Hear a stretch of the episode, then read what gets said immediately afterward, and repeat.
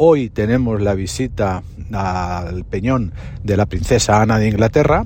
Eh, lo mismo que en otras ocasiones, yo entiendo que debe haber una queja formal del Ministerio de Asuntos Exteriores ante el Reino Unido, ante el Foreign Office. ¿Por qué? Pues no por la persona y lo que representa la imagen de la princesa Ana, sino por lo que representa el mantenimiento de la soberanía británica sobre la roca, sobre un territorio que es español.